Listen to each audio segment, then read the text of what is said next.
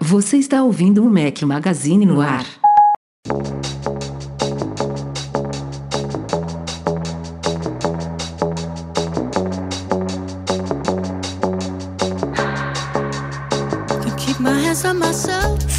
Galera do Mac Magazine, bem-vindos ao nosso podcast 457. Feliz 2022 a todos vocês. Primeiro podcast de 2022, primeiro podcast do ano e Eduardo Marques, não estamos mais infalíveis. Acabou a infa infabilidade. Como é que é? Infalível. Ai, não, não me vê com palavra Infal... difícil, não, cara. Infalividade, sei lá como é que se fala esse troço. Invencibilidade. Acabou nossa invencibilidade. Acabou nossa regularidade. Pronto. Não, é, é, falhamos, falhamos na semana Depois passada. Depois de três décadas, não tivemos podcast na semana passada. Mas, mas vamos tentar retomar isso, né? Não, não é à toa que estamos aqui gravando e o motivo da gente ter falhado na semana passada ainda está presente. Ambos estamos mal aqui. A gente estava falando com a galera que está ao vivo aqui no youtube.com.br Mac Magazine, que está acompanhando a gravação ao vivo. Edu e família pegaram Covid, estão se recuperando, graças a Deus estão bem. Aqui não positivamos, mas peguei alguma coisa, gripe, influenza, não sei o que que é. Tive pouquíssimos sintomas, mas um que tá me acompanhando há duas semanas já é uma tosse, um pigarro chato. Então, talvez com a mágica da edição do Edu Garcia, você que está ouvindo o podcast editado nem vai ouvir minha tosse, ou então vai ouvir bem pouco. A galera que tá ao vivo aqui vai sofrer, porque tá difícil. Mas assim, mesmo ainda não 100% recuperados, Breno Masi, por exemplo, pegou Covid também, a família dele toda agora tá em quarentena e ele não, não tá em condição de participar hoje, então vamos eu e Edu. E é, a gente vai adiar mais uma vez o podcast especial que estava prometido para a última edição de 2021. Exato.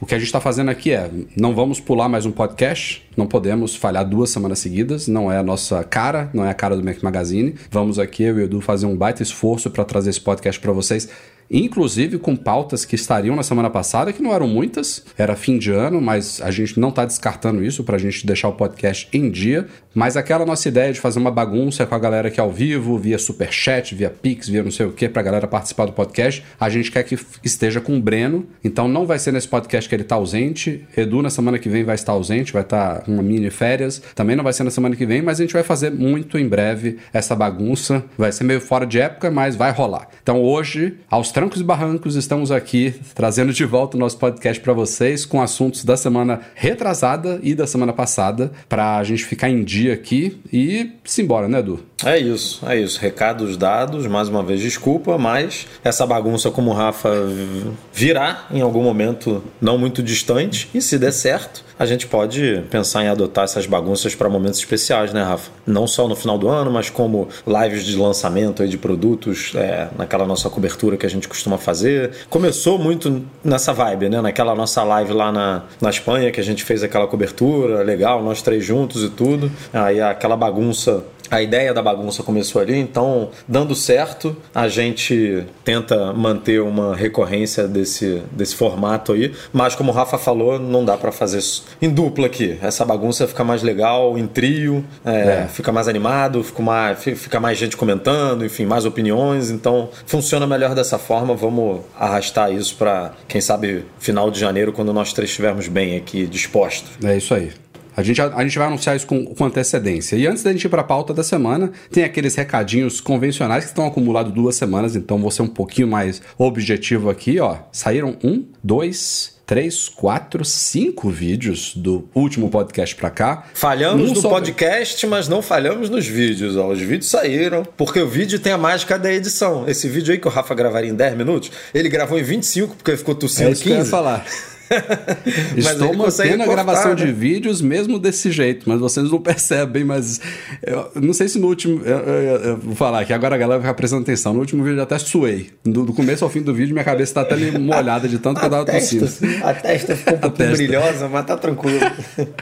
mas olha só, sai um vídeo sobre como prolongar a vida útil da bateria do seu iPhone, do seu iPad, Mac, Apple Watch. Várias dicas para. Não, é, não são dicas de autonomia do dia a dia, é para prolongar de fato a vida útil útil da bateria como um todo. Fizemos também um vídeo com 15 ajustes importantes para o seu Apple Watch. Dois vídeos duplinha aí os primeiros de 2022 com os cinco grandes erros e os cinco grandes acertos da Apple em 2021. Já é uma tradição nossa aí no YouTube. E por fim, saiu também mais um vídeo sobre como transferir os seus dados de um iPhone velho para um novo.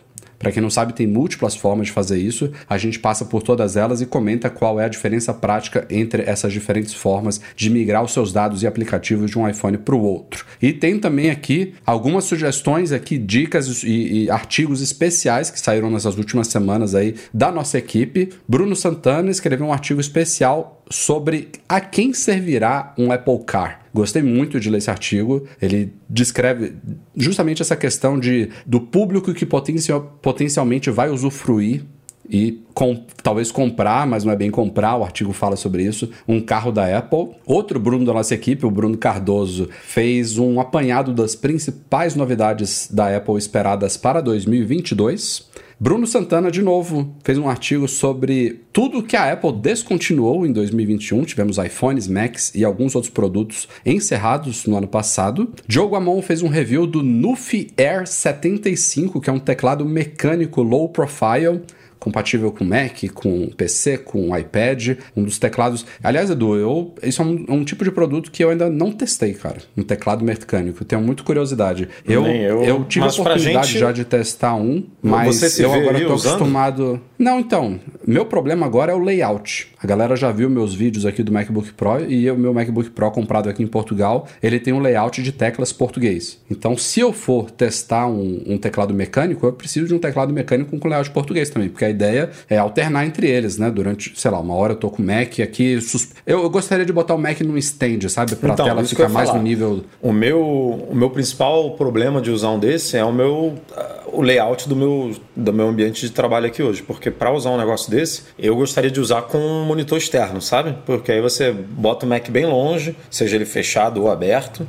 é, bota o monitor na altura dos olhos, né? Na, mais um pouco mais distante, e o teclado aqui na frente. Hoje eu trabalho que nem você, né? Com o notebook aqui na minha frente. Não, então... O monitor seria legal, mas o fato de você também só elevar o MacBook Pro, deixar a tela mais no nível do olho, já é muito bom para a postura e para o bem-estar, né? Do mas dia aí ele vai então ter que ir para trás, né? Porque... Um pouquinho, um pouquinho. Aí eu não sei se pode ser que dê certo, porque eu já usei o meu Mac aqui num stand, mas eu digitava nele, então ele ficava na altura do meu olho. Não, não. Mas ele não é ficava é próximo a mim, sei, a mim sabe? Se eu botar ele mais distante, eu não sei se a tela de 16 fica tipo. É, o ideal, uso, o ideal é Eu uso ela naquela, você também usa, né? Naquela resolução com tudo menorzinho. Aliás, eu não sei porque mais o seu, Mac, o seu Mac aí tem uma resolução maior do que o meu. Não, então não, eu, eu deixei tá ainda assim no mais espaço, eu gosto de espaço. É, porque aí fica. Se eu, se eu, sei lá, afastar um palmo aqui, com meu olho de velho aqui, porque eu já não sou mais um garoto, estou beirando aí os 40, meu amigo, então meu olho já, já não vai mais enxergar, não.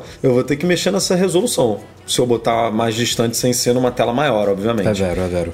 Então não sei como é que funcionaria isso, mas eu tenho muita curiosidade porque eu sei que isso aqui hoje, esse esse esquema de trabalho aqui hoje não está me fazendo bem. Eu já tive muita dor de cabeça por conta desse, né, de, de, dessa posição aqui de pescoço para baixo e tal, de ficar meio curvo, de ficar meio os ombros aqui, eu, enfim, já tive problema. É uma coisa que já me ajuda muito é, é, a standing desk, né? O fato de eu conseguir trabalhar de pé uma parte do disso já faz uma baita diferença, mas dá para melhorar. É, tem, tem que investir nessas coisas assim, porque são 10, 12 horinhas por dia sentado aqui trabalhando do mesmo jeito, né? E o Derson Lopes, que é patrão, talvez esteja acompanhando o podcast, já esteve aqui no podcast conosco. Aliás, foi o último que a gente gravou. É, eu acho aqui, que foi né? o último, porque a gente. Foi. É... Ele está mantendo aí uma nova série de artigos é, focado no mundo empresarial corporativo e fez um sobre esclarecendo a dúvida se, você, se eu posso trocar minha conta empresarial do Google Workspace ou do Microsoft 365 Business por uma do iCloud Plus. Ele explica quais são as diferenças entre essas várias soluções empresariais e, por fim, no último dia do ano passado saíram, é claro, as nossas retrospectivas posts mais lidos, tópicos mais comentados no fórum, os podcasts mais escutados e também os vídeos mais vistos do ano passado. Tá tudo isso lá no site. Esses são, eram os recadinhos iniciais aqui deste nosso podcast, desse primeiro podcast 2022 e agora a gente vai para a pauta acumulada de duas semanas. Simbora.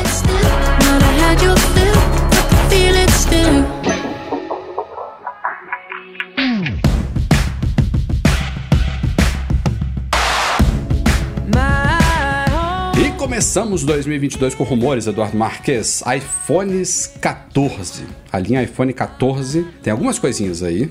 É, vamos por partes, que nem Jack o Estripador. Ih, pronto, sabia que vinha essa piada. soltei, soltei. Sabia que vinha essa piada.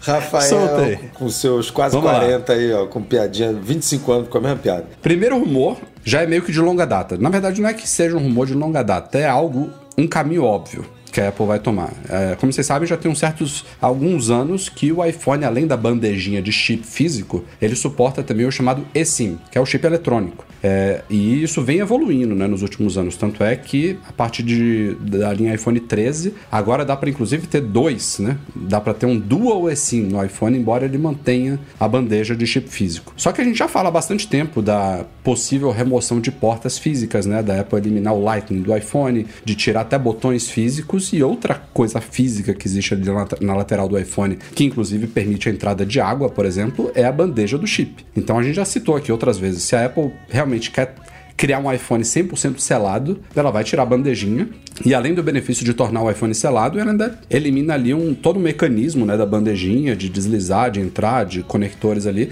e ganha um certo espaço lá dentro, porque o eSIM é um chip minúsculo ali na placa lógica do, do iPhone, enquanto que o chip ocupa um espaço físico similar, digamos, à saída de fone de ouvido que a Apple removeu alguns anos atrás. Então, já se fala dessa possibilidade de um iPhone 100% eSIM. E os rumores agora estão pegando força e já se fala, inclusive, da possibilidade de a gente ver, eu diria, ao menos uma versão 100% eSIM em 2022. Eu não acho que a Apple vai virar a chave de uma hora para outra. Pode ser que não aconteça esse ano, pode ser que seja no ano que vem, mas quando começar a acontecer, eu acho que a gente ainda vai ter um período de transição, sabe? Que ainda vai ter alguns modelos. Aquela coisa, né? De às vezes tem um modelo chinês, às vezes tem um modelo americano e tal. É, a eu acho vai que vai ter... ser isso. Até porque na China, como você bem colocou, eu acho que ela não pode comercializar um aparelho 100% eletrônico. Tanto que o- ok, ela vende. Eu não sei se ela vende Apple Watch lá é, com conectividade, mas quando ela lançou o, a possibilidade de usar dois, dois números no iPhone, né, que é um- não é uma coisa tão, tão recente assim, mas também não, não tem muito tempo,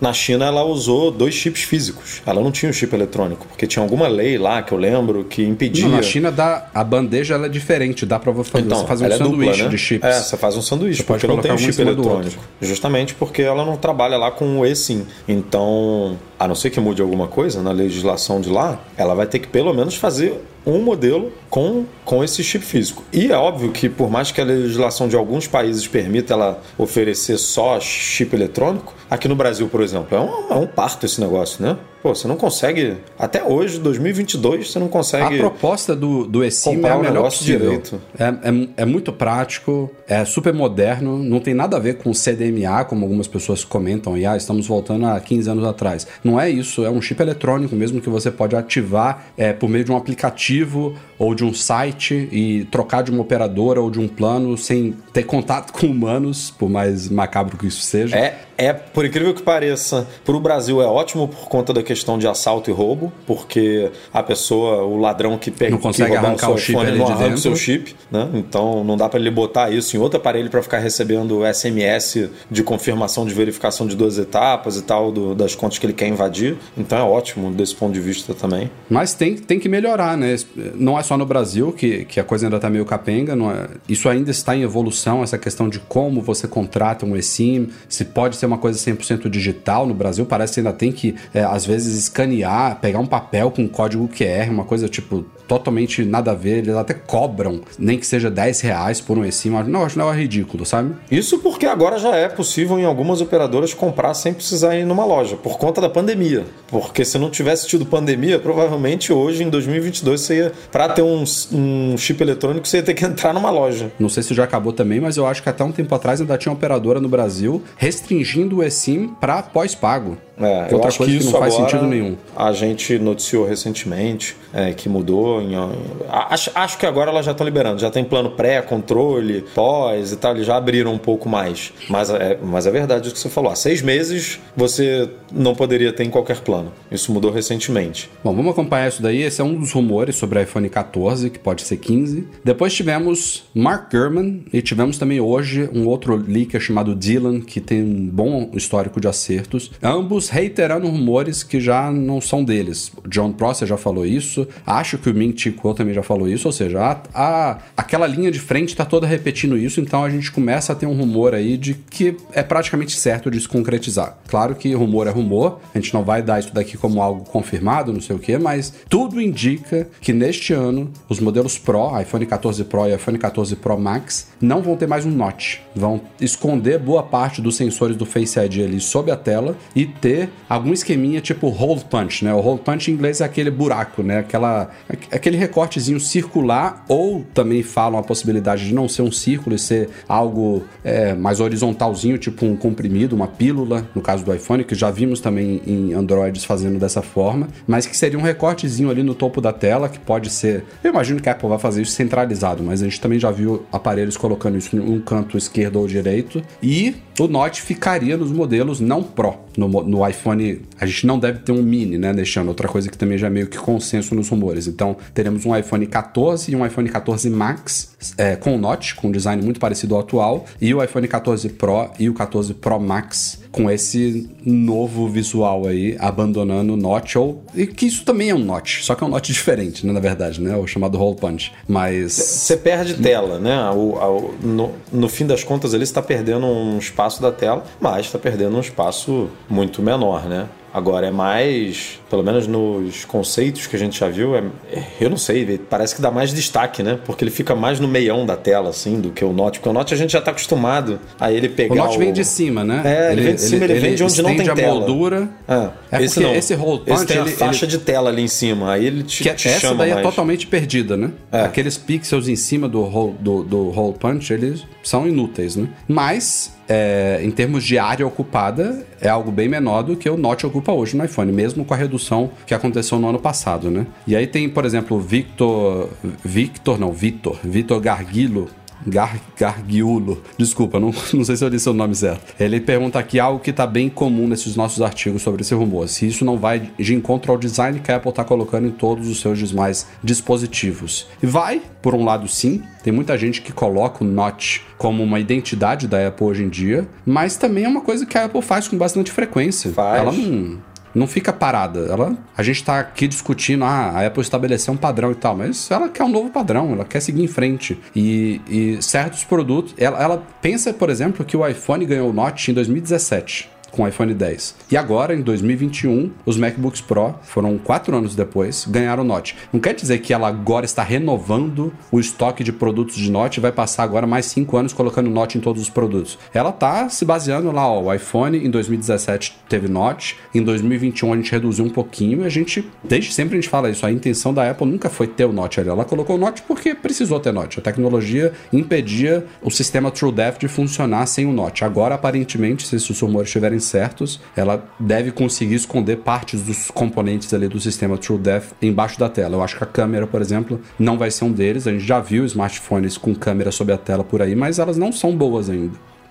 Tecnologia vai chegar lá. Mais um, dois, quatro, cinco anos vai chegar lá, mas ainda não tá legal. Tá melhorando, mas não tá legal ainda. Então, provavelmente a Apple vai colocar a câmera e se for uma pílula mesmo, quem sabe mais um componente que não funcionou ali sob a tela. Mas o sistema TrueDepth tem o quê?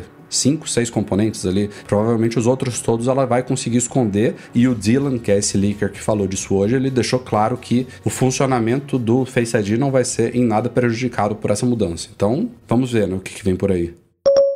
Passando de um rumor para outro agora sobre Apple Watch, Mark Gurman falou uma coisa sobre expectativas de futuros Apple Watches e tivemos também outro rumor aí um tanto polêmico que eu vou deixar para depois. O que, que ele está falando? É, como vocês sabem, no ano passado, com o Apple Watch Series 7, a gente não ganhou nenhum novo, nenhum novo sensor, né? No Series 6 a gente ganhou um oxímetro, no Series 4 a gente ganhou o eletrocardiograma, é, tivemos um, nesse meio período aí um altímetro mais preciso, mais, em tempo real, mas a gente está muito na espera de algumas novidades. Eu diria três principais a chegar ao Apple Watch. A primeira, que era muito aguardada para o ano passado e não chegou, é o medidor de temperatura. A segunda é o medidor de pressão arterial. E a terceira, mais distante, é um medidor de glicemia, nível de glicose no sangue. São as três próximas grandes novidades em termos de sensores de saúde que podem chegar ao Apple Watch. E o Gurman falou um pouquinho sobre isso. Ele falou, por exemplo, que essa questão da temperatura eu acho que era para ter sido no ano passado. E tá praticamente certa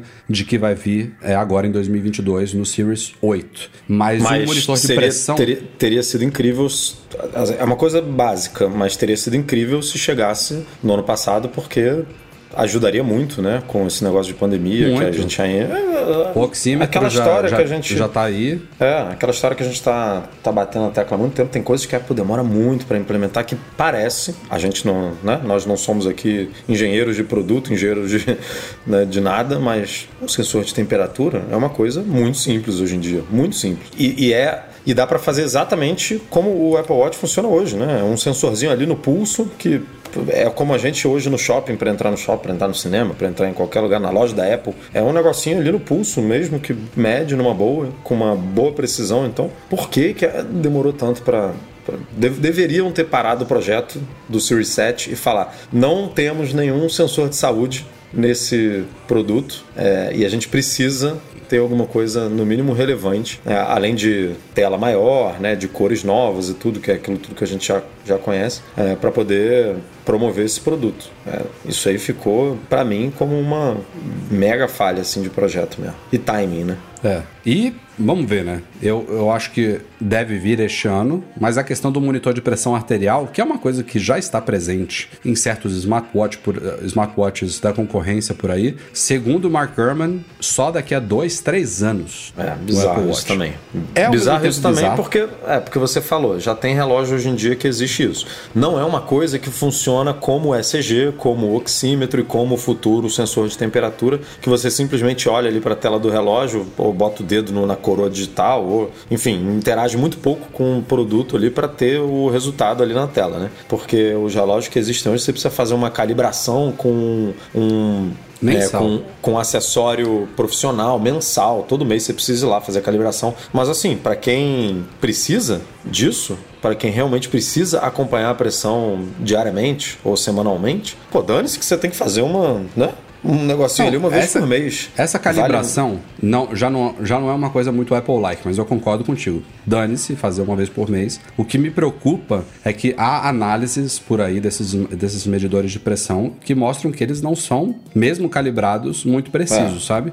Aí realmente. Isso, isso é muito é uma... preocupante. Isso é o tipo de coisa que a Apple não faz, sabe? Se ela vai é, a margem de erro dela cardíacos, é muito baixa, né? Assim, é, é, Pô, o ECG do Apple Watch, desde, desde o começo, a gente tem inúmeras histórias aí que a Apple deixa muito claro, embora ela tenha que ter obter uma autorização especial, a gente viu o quanto que demorou para o ECG do Apple Watch chegar ao Brasil. Tudo isso, mesmo não sendo substituto de um equipamento médico profissional, ele tem que ter uma autorização especial para ser vendido, ou pelo menos para o recurso ser ativado né, no produto que é vendido em cada país. Então, mesmo a Apple deixando bem claro que o ECG do Apple Watch não substitui, não substitui mesmo um, um sistema de eletrocardiograma médico, até porque ele, é, ele, ele não, não tem o mesmo número de pontos lá de acompanhamento do que um, um eletrocardiograma de, de hospital, tem inúmeras histórias e feedbacks de médicos, de profissionais falando que, olha, isso daqui é muito bom. É um ótimo indicativo. No mínimo, a pessoa vai chegar ao hospital com alguma, alguma suspeita e vai se tranquilizar ali de, ó, tem realmente alguma coisa errada aqui, mas não é nada grave, a gente vai tratar com um remédio, alguma coisa. Mas, tipo, a probabilidade dele dar um, um falso negativo ou até mesmo um falso positivo são bem baixas. A Apple, para colocar esses sensores, assim, não é fanboy falando aqui, é uma responsabilidade muito grande, sabe? Ela não tem essa pressa de, de querer ser a primeira a implementar alguma coisa. Eu acho que é isso que atrasa muito essas coisas. Seja a temperatura, seja a pressão arterial. Medidor de glicose, então, isso daí não é nem questão de precisão, né? É, uma, é um desafio técnico fenomenal você fazer uma medição ali, se for como a gente imagina, né, dele conseguir medir glicemia pelo pulso, é uma coisa revolucionária. A gente já falou aqui várias vezes. Então isso é algo para mais à frente ainda. Se a gente está falando de medição de pressão em dois, três anos, medidor de glicemia bota mais tempo ainda, ainda mais com essa preocupação válida, embora um pouco exacerbada, mas super válida da Apple com precisão, com qualidade desses sensores, não é brincadeira, né? E o outro rumor, que não diz respeito à saúde, e esse é um pouco mais estranho, eu diria,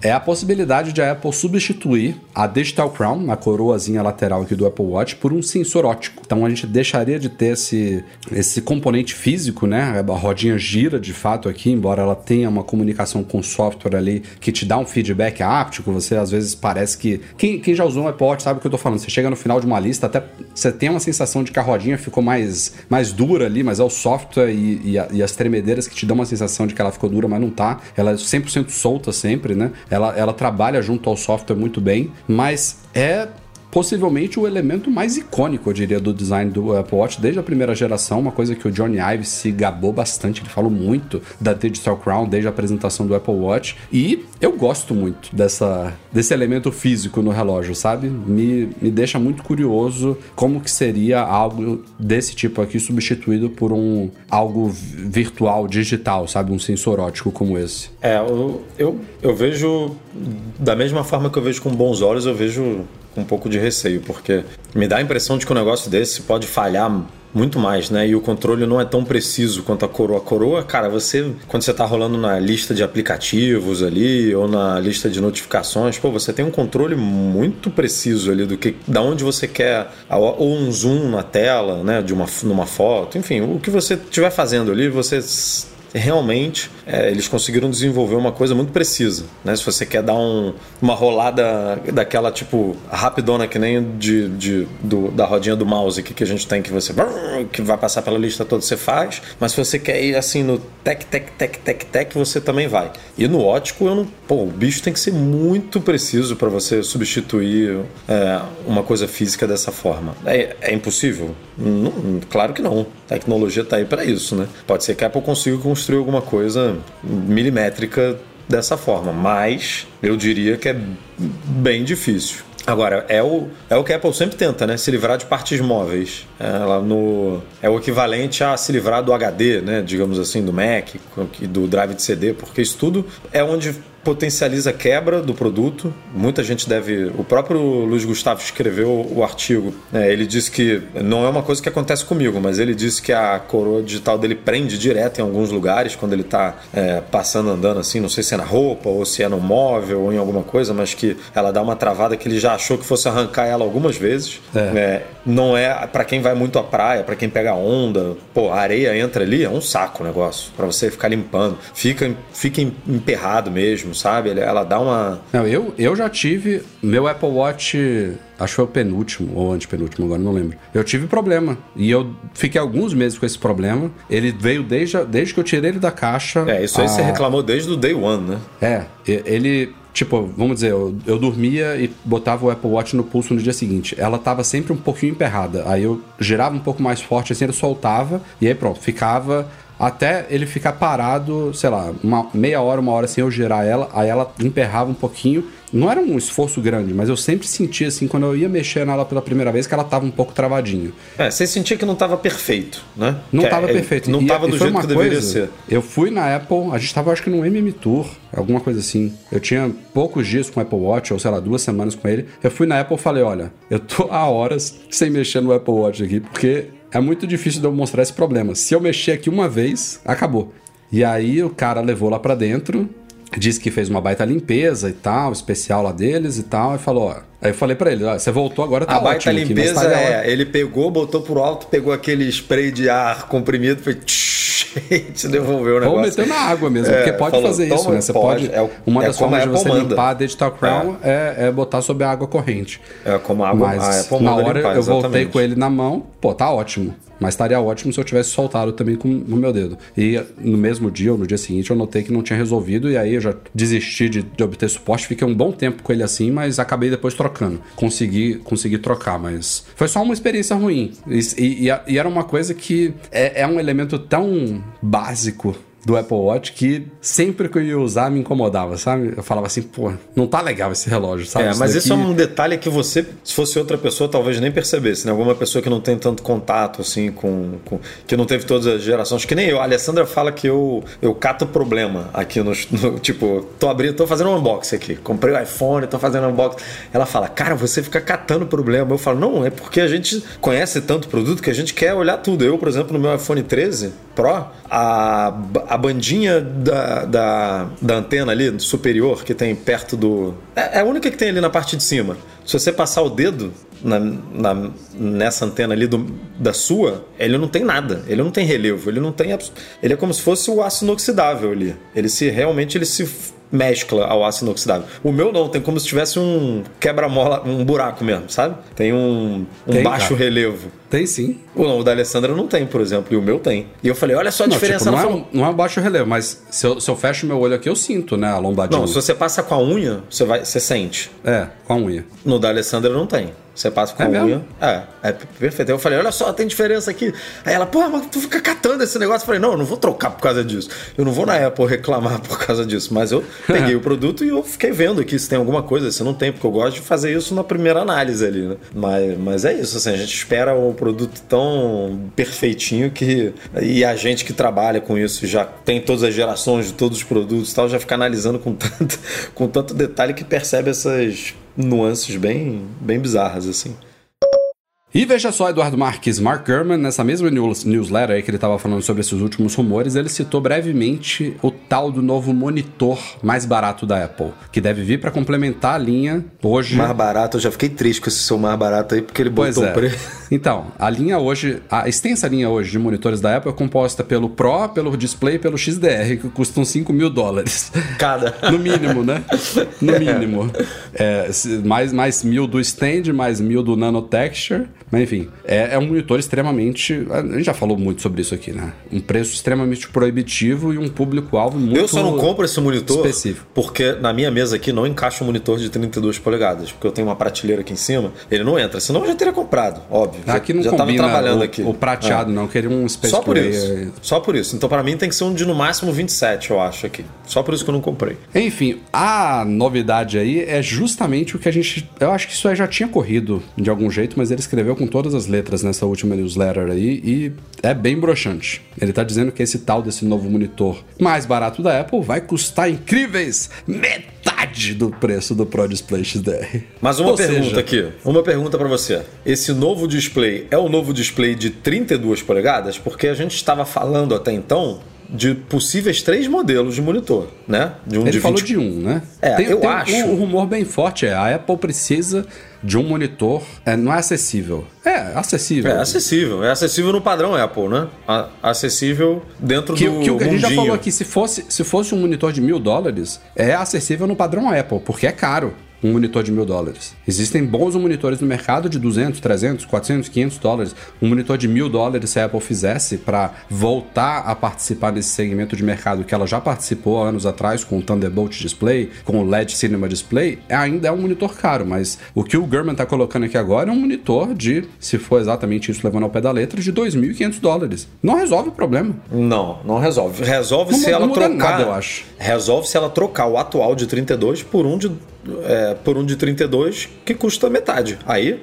Aí resolve. Para muita gente que estava pensando em comprar ou que. Agora, Não, ela precisa lançar sabe- outro. Outro. Peraí, deixa eu só entender o que você tá dessa falando. tecnologia. Você está supondo que o Pro Display XDR atual vai ganhar uma nova versão pela metade do preço. E ela não vai ter É. mais esse de 5 mil dólares. É, é. Assim. Beleza. E Então esse não é, não é o monitor que a gente está falando. Não, por que, que eu tô cogitando isso? Porque no primeiro post lá do Grama ele falou que a Apple tem trabalhado com novas tecnologias que ficaram mais baratas ao longo desses últimos anos, de- desde que ela lançou o Pro Display, papapá, para poder deixar esse display mais barato. Porque eu- é, isso, é isso que a gente está falando. Eu não, o- essa tecnologia vem barateando. Ela vai lançar, na teoria, um monitor menor. Não sei se de 24 ou de 27. Ela vende um iMac, caceta, por 1.200, 1.000, 1.300, não sei. Essa é a, gente- fórmula que qualquer a gente já um- falou isso se eu, né, se- se 15 eu mostrar, vezes aqui. Se eu mostrar a linha de produtos da Apple para minha filha de 5 anos, ela vai falar, mas por que, que eles não fazem um iMac sem o É Mac? porque eu vou falar assim, eu quero um monitor.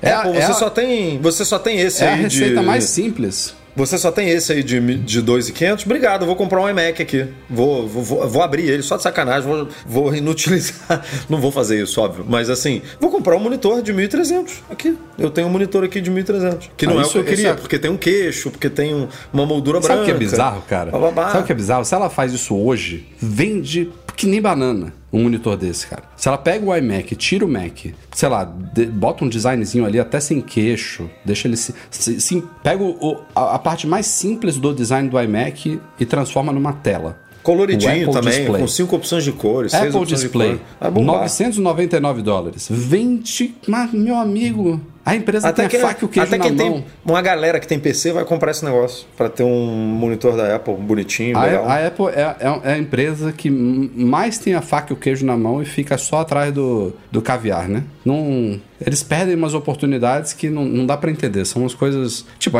pode ser que a gente esteja todo mundo muito errado aqui, né? E os caras estejam sendo. Mas esse- nesse caso, não me parece. Parece uma coisa Eu muito tô óbvia. muito confiante de que a Apple tá montando uma linha muito forte doméstica e profissional, né? Ela tá dando alguns indícios disso. É, e os rumores estão dando alguns indícios disso, com a possibilidade de um lançamento de um iMac Pro, né? E ela hoje tem o iMac de 24. A gente tem o MacBook Air e tem o MacBook Pro e o MacBook Air que potencialmente vai ganhar novas, é, vai ficar colorido com teclado branquinho e tal. Então assim, na minha cabeça está muito bem dividido que ela quer montar uma linha doméstica e uma linha comercial e uma linha profissional, desculpa. E eu não vejo motivo para ela não ter um monitor doméstico e um profissional. Ela tem lá, cara, fica aí com o teu monitor de 3 mil, 5 mil dólares e lança um um monitor Sim, barato. não tem problema. Não tem Não, problema. não faz sentido nenhum um monitor, por, por melhor que ele seja, por mais incrível que ele seja, custar o dobro de um iMac, que é um puta de um Edu, monitor. ela já Não- tem não isso faz. hoje. Não faz. Você pode comprar um iPad de 300, você pode comprar um iPad de 2 mil dólares. A relação é, a É. mesma. É, não é tem isso. problema ter o iPad de 2 mil dólares. Quem quiser comprar o iPad de 2 mil dólares, compra. Quem quiser comprar o de 300, de 400, compra. Tem públicos diferentes, tem propósitos diferentes. Não, não vejo problema nenhum. Acho o Pro Display XDR, inclusive, considerando o fato, aquelas análises todas, de que ele, em alguns aspectos, briga com monitores de, de referência aí que custam 15, 20 mil dólares, porra, é uma pechincha pra galera que vai gastar Ah, 15, 20 mil dólares no monitor. Mas não é, Não, ele não é o foi produto criado para o Mac Pro. Quem gasta tantos mil dólares num Mac Pro, que eu nem sei quanto é que tá custando hoje, também deve estar na faixa de 5 mil dólares, eu acho, né? Eu já me perdi nos preços. Mas quem, nem, eu quem nem, comprou eu nem Mac generalizaria dessa também. forma, Edu. Não, eu nem generalizaria dessa forma, porque tem, tem uma galera que quer o poder do Mac Pro, mas que não precisa desse monitor, que pode usar um Dell, um BenQ ou um Apple Display Sim, sim, baratinho, também, sabe? O cara também, não com precisa daquela do, do que o Pro Display XDR tem a oferecer. Assim como talvez um, um comprador de um Mac Mini gostaria de ter um Pro Display XDR. Agora, não me venha dizer combinações que o, a pessoa que tem um MacBook Air e quer um monitor da Apple, obviamente, não quer um monitor de terceiro, tem que comprar um Pro Display XDR, porque não faz o menor sentido. E não faz o menor sentido a Apple ter um monitor profissional e não ter um monitor doméstico, porque ou você tá no mercado de monitor ou você não tá. Não, não, não, não tem essa de, ah, eu só trabalho. Esse produto aqui eu só trabalho com o mercado é, profissional. Por quê? Se tem uma demanda enorme aqui, pô. Não, não faz sentido. De novo, a gente vai no MM Tour, vai em, em Dev Trip, vai para o Vale do Silício, a gente já falou aqui algumas vezes isso. O que ainda tem de empresa com Thunderbolt Display, meu amigo, você, entra é um mar de Thunderbolt Display, que é um negócio que foi descontinuado há, sei lá, seis anos, sete anos, nem sei quanto tempo tem. Já tem muito tempo, muito tempo mesmo. E ainda tem muita gente usando esse negócio. Ainda tem mercado. Se você entrar no Mercado Livre, sei lá, hoje, no fórum do Mac Magazine, deve ter gente vendendo Thunderbolt Display. Porque tem gente querendo comprar ainda. Então. E só para complementar, aqui tem um superchat do Nicolas. Espero ver o Mac Mini com o M1 Max este ano. E eu acho que vem sim. Acho que é, faz sentido. ele deve incorporar M1 Pro e M1 Max e de preferência deve vir com um design atualizado, isso já tá nos rumores, né? Tem render aí circulando já há um tempo, porque depois que a Apple migrou o Mac Mini pro Apple Silicon, você olha lá dentro, ele não faz sentido nenhum manter o visual como é hoje. É outro pra mim Por que tinha mais- que ter, Mac, Mac Mini Pro. Ah, faz dois modelos aí, um Mac Mini e um Mac Mini Pro também, pra quem quer. Hoje em dia, pra mim, tá muito específico. Ela tem que dar mesma. Todos os produtos que ela oferece normal, ela tem, deveria oferecer Pro. Tô falando de Mac, Mas o, obviamente. o né? Mac Pro com o Apple Silicon estão dizendo que vai ser bem menor do que o atual, né? Quer dizer, não É. sei bem menor, vai ser menor. É, porque não. Por mais que a Apple vá oferecer opções de personalização, vai ser essa personalização ali no momento da compra, né? Dificilmente você vai Não, só- conseguir. Não, e só o fato de, depois. de ela estar apostando no, na, na GPU integrada, né? O SOC dela, você já tira um espaço ali gigantesco É, de GPU enorme. dedicada, né? Enorme. O máximo. Então- O espaço físico para os componentes internos ele, é- ele precisa ser. Ele precisa não, ele vai ser muito menor. A única coisa é que a Apple vai, vai meter um chip que consome ali uma energia boa. Não vai ser a mesma coisa que esses do, Mac, do MacBook Pro, que tem um, uma, um- tem uma performance per watt tipo super boa, né? Porque não precisa. O bichinho tá ligado lá na tomada o dia inteiro, você não precisa se preocupar tanto com isso. E aí você precisa de um espaço melhor para ter um fluxo de ar ali, de, de, É. é, de resfriamento mais, mais forte, né? Mas ainda assim, pô, dá para cair, vou chutar aqui, um terço ou metade com certeza, talvez um terço do tamanho, né? Do, Dá, do Mac Pro atual. Então dá para diminuir muito. E estamos no começo do ano, tudo que tinha sido para ser lançado em 2021 já foi lançado, o que vai ser lançado em 2022 para frente ainda vai demorar um tempinho. Então, rumores continuam. Vamos falar agora de headset de realidade aumentada virtual mista da Apple aí, que é, eu diria, o grande novo produto esperado para este ano. Que até pode ser que não chegue ao mercado de fato este ano, mas anunciado, demonstrado, no mínimo um daqueles sneak peeks da Apple, tá praticamente confirmado que vai acontecer. Seja meio do ano da WWDC, se ela precisar de desenvolvedores trabalhando em aplicativos, é um bom, é um bom momento para apresentar esse produto. Seja, sei lá, um One More Thing no evento de iPhone em setembro, seja algo de fechar o ano lá para novembro, dezembro, mas provavelmente a gente deve ouvir alguma coisa oficial sobre esse headset da Apple este ano. E os últimos rumores aí são ao mesmo tempo empolgantes, ao mesmo tempo, de novo, a gente estava falando aqui de preço de monitor e o preço desse headset não é nada convidativo. Já se falou algumas vezes sobre esse patamar e mais uma vez reiterou-se aí nesses últimos dias de que ele deve custar na faixa de 3 mil dólares o headset da Apple, até porque o que vai ter de tecnologia ali não é brincadeira. A gente já tinha falado outras vezes de que ele provavelmente teria duas telas 8K, uma para cada olho, mas agora já se fala inclusive numa terceira tela. E aí tem rumores que falam de tela mini LED, de tela micro LED, tela micro OLED, que é uma coisa já diferente, e parece que essa terceira tela, ela usaria uma a, própria tecnologia, acho que a AMOLED mesmo convencional não seria tão avançada porque seria uma tela usada para visão periférica no headset. Então ele faria uma combinação aí de duas telas animais com altíssima definição, que são as principais, e teria uma terceira tela, talvez por trás delas ou nas laterais, sei lá, que serviria de visão periférica, ela não precisaria ser tão avançada assim. Mas olha que loucura, cara, que a gente já discutiu muito, né, os propósitos, as possibilidades, como que vai ser esse headset. Já explicamos aqui outras vezes, inclusive, que o que a gente está falando que deve ser apresentado ou lançado este ano é o headset é um, um dispositivo realmente focado em realidade, eu diria até mais virtual do que aumentada, e não o futuro Apple Glass, como chamam, né, que é um óculos mesmo para você usar no dia a dia ali. Esse deve chegar mais para frente, 2025, 2026. Então esse seria o primeiro passo desse novo, dessa nova categoria de produto aí que a Apple entraria, mas assim, a, a, história meio que parece que se repete, né? Em relação ao que a gente já viu Facebook, Meta, Oculus, o que a gente já viu Microsoft fazerem. Molda-se, ao menos nessa etapa de rumores, como um produto, de novo, mais um headset de AR de VR, bem nichado, sabe? Bem. Bem nichado para uma demanda que ainda não é muito é, desenvolvida, sabe? Assim, tipo, não, não tem uma aplicação ainda, tirando jogos, né? Ainda não existe nenhuma aplicação concreta que que demande um produto desse, assim, sabe? Tipo, ah, todo mundo fala, ah, educação à distância, é, medicina, né? Que tem vários vários mercados que podem tirar proveito de uma coisa assim, mas não é uma coisa assim latente que, nossa, o, né, o mercado de educação precisa disso, a sala de aula precisa, é, o, o, ensino à distância precisa de um headset desse para as crianças poderem, tipo, aprender de uma forma mais, né, imersiva e tal. Beleza, é, é mais legal, é, mas não, assim, a não ser que a não, Apple não, chegue é, realmente não é essa a proposta, né? Que, não, então, que, não, não que crianças um... que vão usufruir de um headset de 3 mil dólares. Mas assim, a Apple também é mestre em criar, tirando o smart, é, smartphone, que a Apple arrebentou com o iPhone, mas já, já exi... o produto já existia, né? Smartphone. A Apple simplesmente deu uma cara nova, uma roupagem nova e formas de interagir novas e tudo, mas o, o produto já existia. Assim, smart, smartwatch já existia, mas era uma coisa assim muito também. Para que, que serve um smartwatch? Né? Ninguém sabia o certo ainda.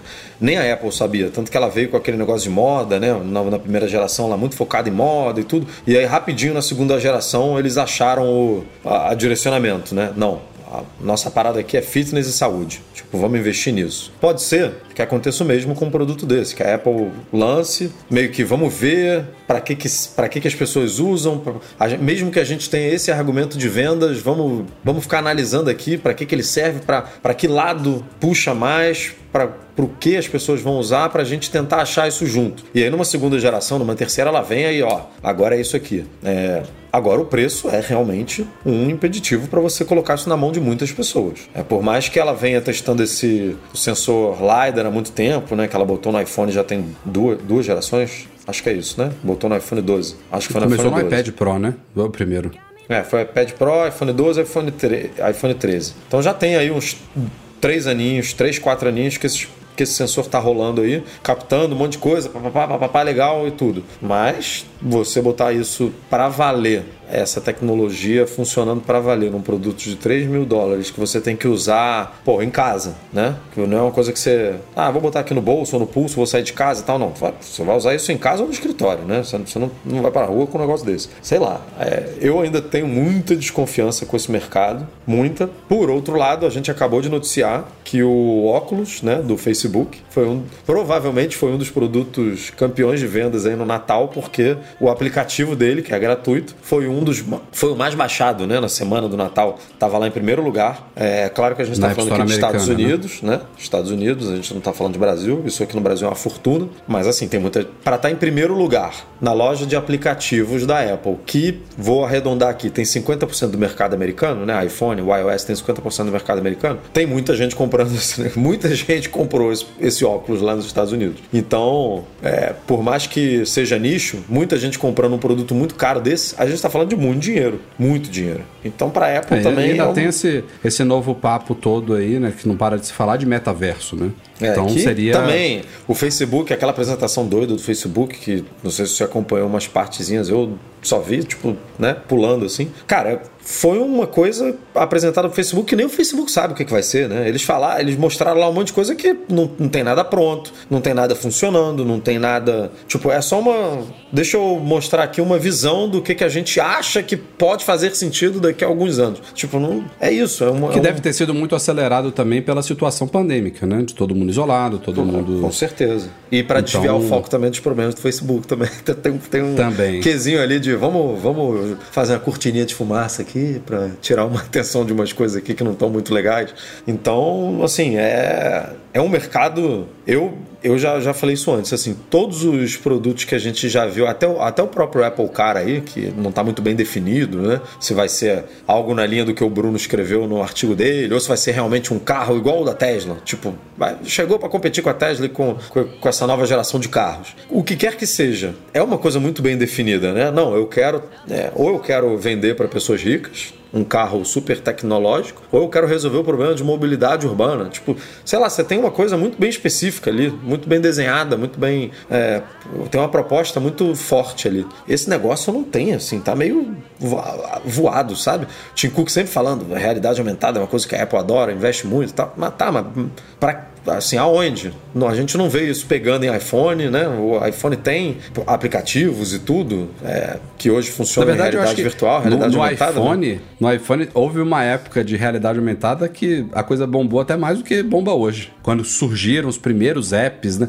Era todo mundo querendo fazer atrás, app de mapas, app de bancos, app de não sei de o museu, que, de né, para você interagir com uma obra é. ali exposta e tudo, é, para, né, tipo, sei lá, a gente pensando aqui no nosso na houve nossa um viagem. Grande ali inicial. Falando meme depois... tour de novo, você tá visitando lá o Alcatraz e tal, aí vê, tá com o iPhone ali, as celas, aí conta historinha tudo, é legal, mas não é uma parada. Tem umas, tem algumas aplicações hoje em dia que são fenomenais. Tipo, a IKEA, né? Aqui em Portugal fala IKEA, de você poder na sua casa, você chegar na sala, apontar para para um determinado canto da sua casa ali e ver como é que fica o móvel, se combina, se ele, se ele o, o, o, tamanho que ele vai ocupar fisicamente ali na sua sala e tal. São aplicações que são animais, né? Esse tipo Mas de, são de muito, coisa. muito específicas, né? Por são. outro lado. Tipo, você vai usar isso, pô, eu quero co comprar um sofá novo. Beleza, você vai fazer isso uma vez, uma duas vez. vezes três no máximo, né? Assim, depois acabou. Você não vai fazer. É. Então, é muito. É, e o preço? Pra mim ainda né? tá Aí muito... veio o preço é. de novo.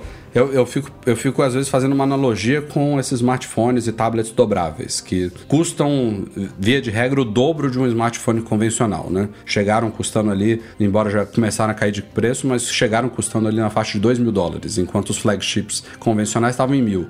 Pô, é uma coisa bem simples de compreender, sabe? Ah, você quer esse daqui? Essa nova tecnologia aqui que dobra a tela, que faz você ter um, um smartphone que vira uma, um tablet ou um, um, smartphone que vira um, smartphone menorzinho e tal. Você vai pagar mais caro por isso. É uma nova tecnologia, tela dobrável, foi difícil, tem uma dobradiça ali complexa, tem duas telas, uma fora e uma dentro, isso encarece o produto também. É o preço que se paga para você ser um early adopter, né? De uma, de uma nova tecnologia. A tendência é que os preços vão caindo. Mas você vender um smartphone assim já é difícil, mas é fácil de compreender, sabe? Você mostra lá, a pessoa pega, vê o negócio dobrando e tal, ela se apaixona ou não, acha um gimmick ou não, e vai decidir se, ela, se o dinheiro dela merece ser direcionado àquilo ali ou não. Um headset, um dos grandes desafios da Apple vai ser justamente esclarecer isso tudo que a gente está discutindo aqui, que a gente não sabe ainda porque ela não começou a falar ainda, porque se ela tivesse falado, já teria tudo muito claro, né? Eu tô muito curioso, mais até do que testar o produto em si, mas é ouvir o que a Apple tem a nos trazer sobre isso. Qual, qual for o, o Eureka, sabe? O que, que ela tá trazendo depois de tantos anos de HoloLens, de óculos e de outros, de até Google Glass, a gente pode incluir nessa, nessa, nesse bolo aí. O que que Cupertino bolou, né, de diferente nesse mundo? Vamos, vamos ver aí. Esse ano eu acho que a gente vai ouvir algo do tipo.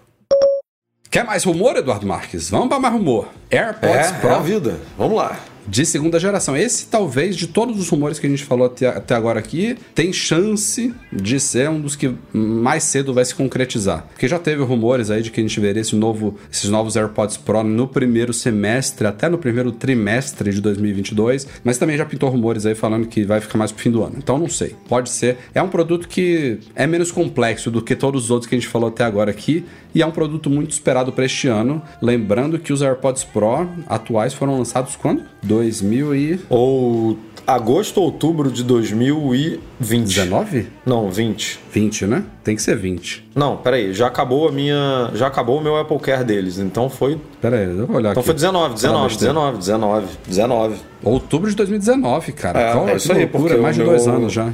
O meu Apple Care dele já, acabou, já acabou? Outubro de é 2019. Ou seja, tá, é, uma, é uma boa época pra gente ver é. novos AirPods Pro. E tem rumores legais aí, né? De design novo e tal. Mas a, o que se falou nessa semana aí, nosso querido Mintico, é que esses novos AirPods Pro talvez sejam os primeiros AirPods. Lembrando que nem Air, os AirPods Max entram nisso daí. Os primeiros AirPods com suporte a lossless a áudio sem perdas. E em uma nota relacionada aqui, o Apple Music já está com praticamente todo o catálogo dele em lossless. A Apple, quando lançou isso alguns meses atrás, tinha só uma pequena parte lá do catálogo. Lembrando que o o catálogo do Apple Music hoje em dia tem o que? 90 milhões de músicas? Acho Mais é de 90 milhões, é isso aí. O número base é 90 milhões. A gente, a gente fez essa matéria, eu acho que quem trouxe primeiro foi o 9to5 Mac. A gente fez uma pesquisa própria também. Cansamos de procurar músicas e todas estavam em lossless. Publicamos lá com a, uma suspeita de que 100% do catálogo já estava sem perdas, mas tiveram alguns leitores é, ninjas lá que conseguiram achar uma outra coisinha obscura que ainda não está em lossless. Mas assim, praticamente o catálogo todo do Apple Music já está em lossless.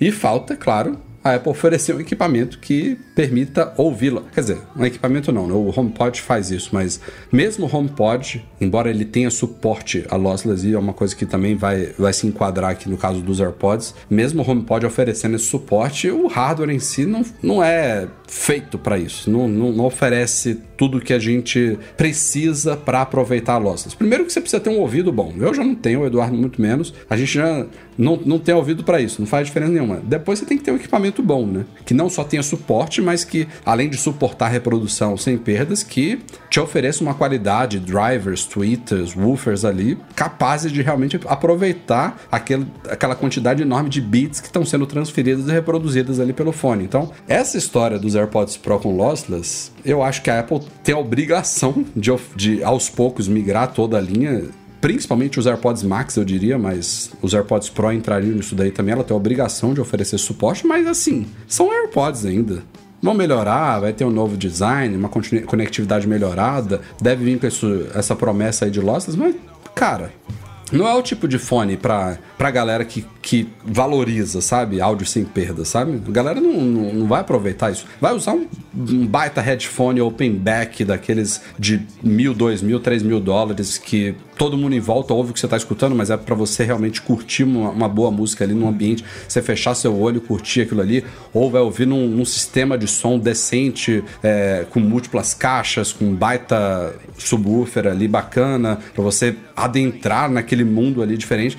E pessoas que têm um ouvido treinado, né? Que realmente, sem você falar, ela consiga perceber o que é uma música comprimida, por melhor que seja a compressão, do que uma música sem perdas. Então, eu vejo isso daí como, no caso dos AirPods Pro, tá? Eu acho que os AirPods Max, numa futura geração, até tem capacidade de, de ser uma coisa perceptível para quem tem ouvido treinado, mas os AirPods Pro ganhando isso, sei lá, eu acho que vai ser tipo, ah, agora tem, sabe? Vai, vai Queria... ser meio esquisito o Pro ganhar antes do Max, né? Como você falou aí. E, e o grande grande entrave disso tudo aí, só para esclarecer, se chama Bluetooth. É, existem, inclusive, outros codecs além do que a Apple. A Apple utiliza para transmissão de áudio em Macs, AirPods, iPhone e tal. Ela utiliza o codec AAC via Bluetooth. E é um codec comprimido, não é um codec sem perdas. Existe codecs com mais taxa de bits que ainda conseguem explorar um pouco mais da capacidade de transferência do Bluetooth ali, como uns da, da Qualcomm, da Sony, que promete, de novo, é aquela coisa assim assim, ah,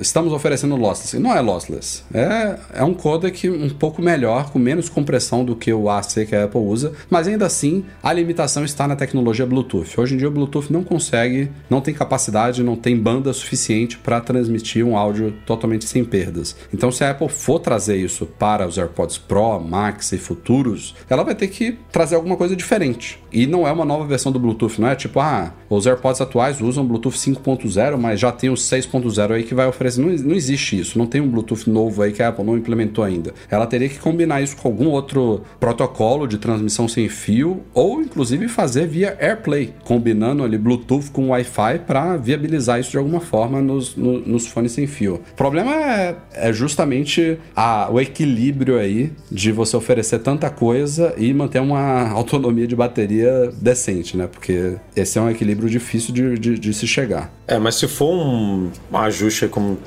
por conta das limitações das tecnologias de transmissão sem fio, se for alguma coisa nesse sentido, ela pode aplicar no Max também, né? E assim, sem. É, é, seria esquisito ela lançar uma, uma segunda geração do Max sem mudar alguma coisa no visual ou simplesmente virando a chave do suporte à tecnologia lossless, assim, a, a áudio sem perda, mas eu não vejo, é, é isso que a gente está falando assim, eu não vejo ela colocando isso no front do Max, porque o Max é um produto mais caro, mais ela vende mais o premium no Max, né, do que no Pro. Apesar do Pro ser muito legal, eu diria que muita sabe gente que, sabe o que ela pode fazer? o Pro do que o Max. Os, os, AirPods Pro de segunda geração dizem que eles vão ter um novo design, né? Vai ser uma coisa é, bem mas, modificada. É, pode até perder a perninha, a perninha e é. tal. Pode ser que ela combine, eu concordo com o que você está falando, o lançamento dos AirPods Pro novos, que vão ter lossless, com uma ligeira atualização do Max, que não tem por que mudar. O design dele, por mais que fosse tenha estranhado muita gente no começo ali, ele tá ok, não precisa mudar ainda, sabe? Mas você lembra que ele veio sem um monte de coisa que era rumorada para ele? De Faltou poder uma versão usar... mais barata, né? Esporte, né? Não, ele é, tinha esse negócio de você poder usar, trocar os materiais, né? Você poder botar uma almofada de, ou de silicone ou de couro, sei lá, para você poder é. praticar esporte, tudo. Tinha a coisa de não ter left right, né, de não ter esquerda e direita, de você poder usar ele para qualquer lado. Mas isso, isso, isso não só foi abortado, como tá na, na própria nas tá próprias na almofada lá, conchas, né? O né? É. é, o L e o R ali. Tem a coisa das cores que assim que a Apple lançou, isso não estava nos rumores nem nada, mas assim que a Apple lançou em várias cores, todo mundo falou, pô, por que, que não deixa eu mesclar as coisas aqui e tudo, né? Que a Apple pode abraçar isso de é, isso, vender. Isso é, é uma questão coisas, só de logística, é, né? Então, assim, a Apple pode fazer o mínimo e o mínimo já teria algum borogodó ali para lançar uma segunda geração com algumas modificações, além, é claro, desse suporte a, a, a áudio lossless e tudo mais. Então, eu arriscaria num, nisso aí que você falou, num lançamento sanduíche aí com esses dois, porque são os dois que a Apple são os dois fones que a Apple, se, se, a Apple quer entregar lossless né, em algum fone dela, são nesses dois. Não dá para ser só em um, né? Mas. Ou então ela vai lançar os AirPods Pro Max. Mas é isso que a gente está falando, assim, também já falou em outros aspectos, por exemplo, no Mac, né? Que ela vai lançar o MacBook Air provavelmente com M2 antes de. E você vai ter M1 Pro e Max, né? Não vai ter. Não... Os lançamentos não vão ser simultâneos na Apple. Ela não vai lançar o M2 junto do M2 Max e M2 Pro. Tipo, vão ser escadinhas. Então pode ser. A gente já viu isso acontecendo antes, né? De o mais básico receber melhorias mais interessantes do que o, o mais premium, né? A gente já iPad a gente já viu isso, enfim, Mac Aqui, o, Mac. o Alisson Borovski tá falando isso aqui, ó. O iPad mini é superior ao Air. Pode acontecer. Então, não é atípico da Apple fazer isso. Veremos, veremos. E foi no primeiríssimo pregão de 2022 na Nasdaq que a Apple virou a chave que alguns esperavam que só ia acontecer em 2023. Primeiro dia útil de 2022, ela se tornou, mesmo que temporariamente, não está mais, mas ela se tornou durante um tempo ali a primeira empresa do mundo de capital aberto a valer 3 trilhões de dólares. 3 trilhões. Eu não sei se o mais surreal é a Apple ter batido a, a, os 3 trilhões agora. Na verdade, agora não, né? A Apple, a Apple ou qualquer empresa ter chegado aos 3 trilhões, ou o fato de a Apple ter chegado a, a 3 trilhões tão pouco tempo depois do 2 e do 1. Que, cara, foi muito rápido. Foi. Eu agora não me lembro exatamente qual foi o, o, o time ali de anos, mas ah, foram algumas décadas até um trilhão e pouquíssimos anos de, de 1 para 2 para 3. E assim, não é uma coisa exclusiva da Apple, porque a Microsoft é ali na cola, por exemplo. Logo, logo, a Apple deve estabilizar acima dos 3. Agora ela deve estar em 2, 900 Tá em dois e, e blau. Não, tá, agora está em 2. 800. Hoje, hoje foi uma derrota, né? Hoje, Hoje despencou, né? caiu tudo. Tudo. Agora está em 2 2,822. 822. Microsoft tá o quê? 2,5 alguma coisa? 2,3. Já caiu para 2,3. Nossa. Tá todo mundo caindo. E é, e é né? bizarro, né? Quando a gente. Essa lei dos grandes números é, é que impressiona, né? A gente estava monitorando ali na tarde do dia. Foi do dia 2, eu acho, que ela, ela virou. 2 ou 3, a segunda-feira. E se você pensar assim, teve uma hora que ela estabilizou ali em 2,99 até virar pro 3. Cara, de 2,99 para 3 são 10 bilhões de dólares.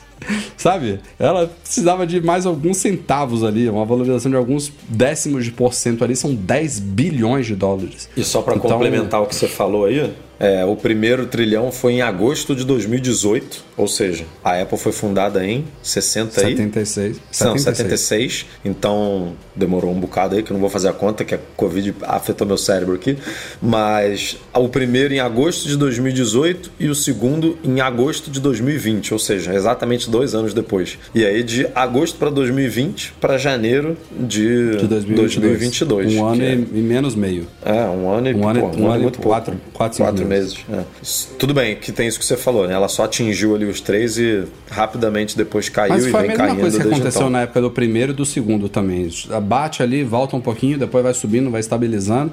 E é o que eu falei, bota aí mais dois, três meses, a Microsoft está batendo 3, trilhões também e depois vem as outras para trás. É uma. Tem gente que acha que é bolha, né? Tem gente que acha que ela ainda tá subvalorizada. Eu não sei. É, a gente Mas- não é né, de, de mercado. O que eu sei é que essas duas empresas, especificamente, entregam resultados financeiros incríveis. Né? Todo trimestre é, a gente compara. é, outro dia a gente fez um artigo falando do, do Tim Cook, né, que na gestão dele a Apple, sei lá quantas vezes multiplicou seu tamanho. E multiplicou o seu tamanho porque a cada três meses os números não param de crescer. Teve um período ali que ela deu uma, deu uma curva para baixo boa, que eu não lembro exatamente quando, foi antes da pandemia, foi um pouco antes da.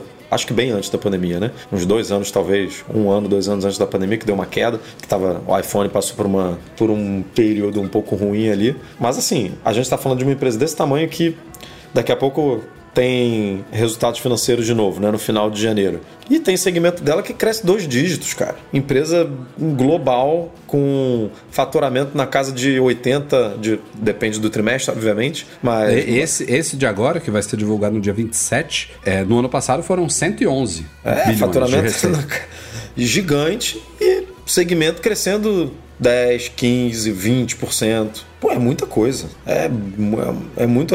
Por Não, isso só- que só- tanto só se discute um- Big Techs, né? Porque essas empresas estão com tanto poder hoje em dia, é tanto dinheiro É. e dinheiro hoje em dia é poder, que é Apple, Amazon, Microsoft, tá, uma hora você olha para elas, elas estão é, maiores e, e maiores que países, né? essas empresas têm valores de mercado e caixas e tudo maiores do que alguns países e mais forças do que o governo. Então, assim, assusta.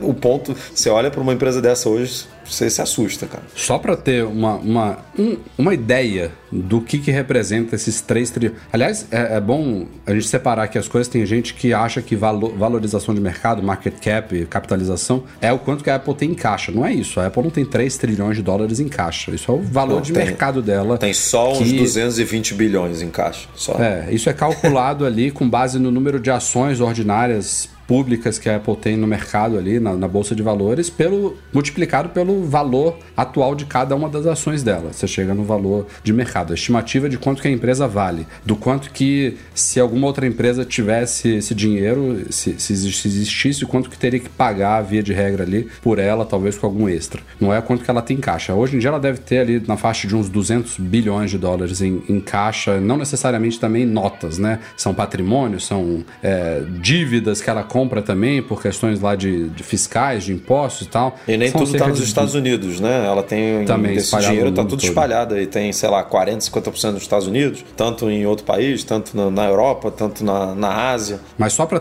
só para a gente ter um parâmetro aí, o setor de serviços da Apple, que é um desses que o Edu citou aí que está valorizando dois dígitos ainda, que foi o, o setor que a Apple mais investiu aí desde bota aí 2014, 2015 ela começou a investir demais naquilo ali, define uma meta para dobrar faturamento e tal, estourou a meta, já quadriplicou a meta. Só o setor de serviços da Apple, e aí engloba iCloud, Apple Music, Apple TV Plus, Apple Arcade, Apple Fitness Plus, Apple Care Plus, que a gente tem falado muito aqui nos superchats desse Apple podcast. Pay também tá nessa, né? Porque Apple a Apple Pay, ganha um cascalhozinho aí no Apple Pay. Tudo isso daí engloba o setor de serviços. Só isso daí tem analistas que estimam que já vale mais de um trilhão e meio, ou seja, metade da empresa, basicamente. E a gente sempre falava de iPhone carro-chefe, da dependência da Apple, dela estar tá enforcada com o iPhone, do que, que vai acontecer quando o iPhone despencar, e tá aí. A Apple já conseguiu construir. E, e, olha que a Apple nem tem toda essa tradição, tá? Existem empresas que fazem serviços muito melhor do que ela, mas ela já conseguiu criar um ecossistema. Qualquer serviço que a Apple lance hoje em dia, se ela amanhã virar a chave e falar assim: eu vou lançar um serviço de receita. O, pro, o próximo que fala é o de é. Audiolivros. É, o de audiolivros. Né? Vamos, vamos pegar esse como tanto. exemplo. Não, não, é, não tem um potencial de bombar muito. Exatamente. Mas você tem como público mais de um bilhão de dispositivos no mundo que estão rodando hoje é, algum tipo de sistema da Apple. Então, assim, você lança um serviço que pode ou não ser de nicho, que pode ou não ter apelo, mas você tem um mercado possível de, de atingir de mais de um bilhão, cara. Isso é, qual o preço disso? Sem esforço, né? Sem é, esforço. É, assim, eu vou botar hoje o Fitness Plus, que foi o último aí, né? Eu acho. Ah, vou botar o Fitness Plus aqui, vou dar uma divulgada, enviar uma notificação push aqui para os dispositivos que tem, né? Vou botar aqui na, na home do, do Apple.com. Vou... Cara, você está divulgando isso para bilhão de dispositivo. É é covardia, sabe? E aí você rola toda essa discussão de antitrust, né? De Spotify, de não sei o que, que fala, pô, você tem uma vantagem competitiva aqui que eu não tenho e tudo. E aí é outro assunto, mas que tá tudo misturado por isso, porque a empresa é tão grande. É, a, e qualquer serviço que ela lance hoje, que. Por isso que a gente bate tanto na tecla aqui do iCloud, né? Pô, por que, que é só 5, 5 GB de graça? Porque, cara, ela deve ganhar tanto dinheiro, mas tanto dinheiro com o iCloud, porque hoje em dia todo mundo tem que pagar no mínimo um, um 3,90, sei lá qual é o plano mais barato, 3,50, 3,90. E é tanta gente pagando por esse negócio, porque tem mais de bilhão de pessoas usando dispositivos, que é muito dinheiro. Por isso que vale um trilhão e meio aí é, na visão dos analistas, porque é muita gente pagando. Então, qualquer coisa que a Apple, assim, lançar agora, e ela vai se focar cada vez mais mesmo em serviço por isso, porque ela tem, ela e o Google, né, basicamente, a Amazon também, ou seja, tá aí de novo o discurso das Big Techs, tem uma penetração que é muito difícil concorrer com, com outras empresas, né? Muito, difícil outras empresas concorrerem com elas, né? O Bruno Barbieri jogou aqui um, um, uma informação que eu tinha visto num tweet. Combine Disney, Netflix, Nike, Walmart, ExxonMobil, Coca-Cola, McDonald's, Goldman Sachs, Boeing, IBM e Ford. Combine, some essas empresas todas, a Apple vale mais do que todas elas juntas. É bizarro. Não dá pra. Assim, foi o que você falou antes, né? Não sei se é bolha, não sei se está né, subvalorizado, supervalorizado, mas é, um comparativo desse aí assusta, né? Pô? Assusta muito. Você fala, como Disney, que todas essas empresas. Coca-Cola. Walmart. Como que todas essas empresas, que muitas delas são é, geradores.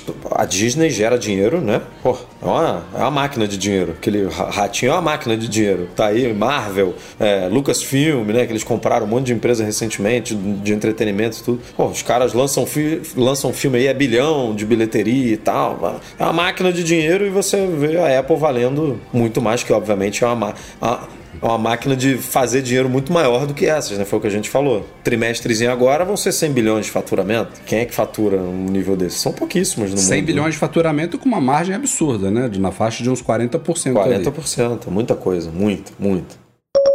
Bom, estamos no começo do ano, estamos naquela época de preparativos de volta às aulas no Brasil e em alguns outros países que também seguem esse calendário, não é o caso, por exemplo, aqui de Portugal, e a Apple estreou aí, foi hoje? Ou ontem, a ontem. promoção de volta ontem. às aulas no Brasil e em alguns outros Quer dizer, países. ontem depende de quando a pessoa está escutando esse podcast, né? Quem está ao é, vivo com a gente... Se você estiver escutando em, em setembro, ela começou há nove meses atrás, a promoção de volta já acabou, inclusive, porque acaba em março. Então não adianta muito ver essa pauta aqui agora. Mas é basicamente a promoção do ano passado, né? Repetiu certinho a dose, né? Igualzinho. Igualzinho, não sei se são os mesmos preços, porque agora, é, quando você compra um produto elegível, que pode ser um Mac e pode ser um iPad. Não, não todos os modelos iPad, a gente está falando de iPad Air e iPad Pro somente. E Mac, a gente está falando de MacBook Air, Pro, iMac, Mac Pro ou Mac Mini. São os mais direcionados ao mundo educacional, né, eu diria. É, o Mac Pro ninguém. É, é talvez é. Uma, uma escola, né? Talvez um, um, uma instituição de ensino que tem um Mac Pro sim, lá para rodar algum, sei lá, Premiere ou Final Cut, alguma coisa assim, que afinal isso é ensinado também em escolas, né? É, e aí você ganha um AirPods de segunda geração. E aí, se você quiser trocar para o de terceira, você vai pagar só, bota aí muitas aspas, 750 reais. E se você quiser mudar para os AirPods Pro, você paga R$ 1.350. Então a Apple te dá aí essas três opções, mas você, se não quiser pagar nada, você ganha ali uns AirPods de segunda geração, bonitinho. Lembrando que já são produtos à venda na loja educacional dela, que o ano inteiro já tem preços um pouco abaixo do padrão aí. E é, eles servem tanto para estudantes quanto também para professores, até para familiares, Pai, né? Pais de estudantes também, funcionários de instituições, não só professores, mas se você trabalha numa. Se você, sei lá, né, trabalha na área de administração de uma instituição de ensino. Você também pode ter acesso, tem que seguir as regrinhas lá, né, enfim, para provar que você trabalha, mas tem como. E você também ganha é, na compra de um produto, de algum desses produtos, três meses gratuitos aí dos é, serviços da Apple, Apple Music, Apple TV Plus e Apple Arcade. Então tem uma degustação aí de três meses também, além do, dos fones de ouvidos que você pode ganhar. Se então, não me engano, vai até dia 7 de março, se não me falha a memória. É. Então, para quem já estava pensando em comprar, é um bom incentivo, né? Até para quem já tem os fones, porque pode pegar o novo aí e vender, enfim. Não é um mau negócio.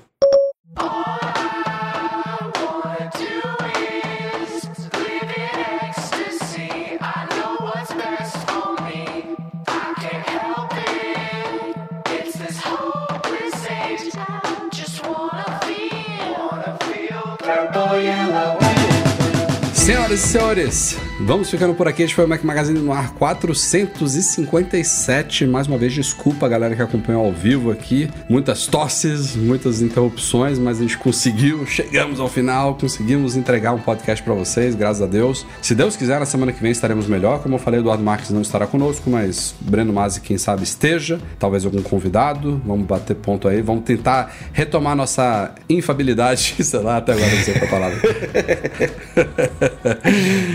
Nossa... Infalibilidade. Não, não existe essa palavra pra mim. Sei lá como é que é. Ah, alguém vai. Não existe Na semana que vem a gente volta com a palavra correta. Quer dizer, a gente volta não, porque como o Rafa falou, eu vou tirar uns 10, dia, 10 diazinhos aí de férias, mas na outra semana eu estarei de volta já, porque o nosso dia oficial de gravação é quinta-feira e eu volto na terça, se eu não me engano. Então já estarei por aqui para a gravação do nosso podcast, ainda por fora aí das coisas, mas opinando, como sempre. É isso aí. Obrigado a todos vocês que acompanharam o nosso podcast, que tem um oferecimento dos patrões Platinum, FixTech, a melhor assistência técnica especializada em placa lógica de Max, e ICAIU, a solução completa para consertar, proteger, comprar ou vender o seu produto Apple. Passo a bola para você, Eduardo Marques, para agradecer a galera do Patreon e do Catarse, especialmente os nossos patrões ouro. Com certeza, nossos patrões ouros que a lista é incrivelmente é, grande aqui. Eu gostaria que fosse maior, que mais pessoas nos ajudassem dessa forma, mas não tem como não reconhecer aqui que essa lista vem aumentando e a gente fica muito feliz por isso. Vou falar aqui os nomes dos nossos patronos: o Alan Ribeiro Leitão, Arnaldo Dias, Arthur Duran, Bruno Bezerra, Cristiano Melo Gamba, Daniel de Paula, Derson Lopes, Enio Feitosa, Fábio Gonçalves, Fernando Feg, Francisco Marchetti, Gustavo Assis Rocha, Henrique Félix, Henrique Veloso, Luciano Flair, Nelson Barbosa Tavares, Pedro Colbatini, Rafael Mantovani, Ricardo Custer, Sérgio Bergamini, Tiago Demiciano e Wendel Bellarmino. Valeu demais, Isso galera. aí, valeu também Eduardo Garcia pela edição desse podcast. Desculpa o que você ouviu, que nem a galera ao vivo aqui ouviu, mas é isso, estamos nos cuidando, vamos melhorar. Desejamos também a todos vocês muita saúde nesse ano de 2022. Se cuidem, cuidem de suas famílias, tenham um bom ano, um ano feliz, um ano de sucesso, um ano próspero e nos vemos semanalmente aqui neste Eu podcast. vi um ótimo, é, que eu não sei se compartilhei com você, que é assim, que o seu 2002, o seu 2022 seja normal. Só isso. Só o normal já tá bom. Se voltar ao normal já tá bom, já, Já tá é bom lucro, demais, né? a gente já, Já tem que tá comemorar ótimo. demais, se a gente puder voltar a fazer as coisas que a gente fazia antes, com a tranquilidade de sempre, se as nossas viagens voltarem. Deus queira. É, tu- se tudo voltar ao, entre aspas, normal aí, vai ser uma maravilha. Vamos que vamos. Isso aí. Valeu pela audiência, até semana que vem. Tchau.